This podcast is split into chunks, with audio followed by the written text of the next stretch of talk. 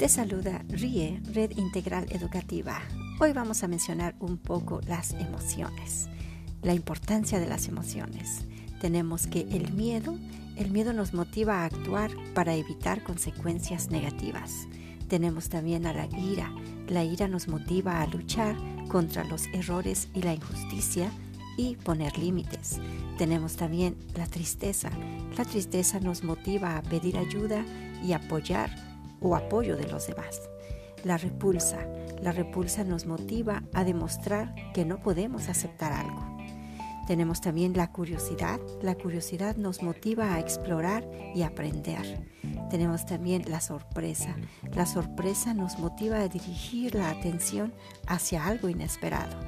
Tenemos también la alegría que nos motiva a reproducir ese acontecimiento vivido. Así es que estas son unas cuantas de las emociones para poder tener, tomar en cuenta. Te saluda RIE, Red Integral Educativa.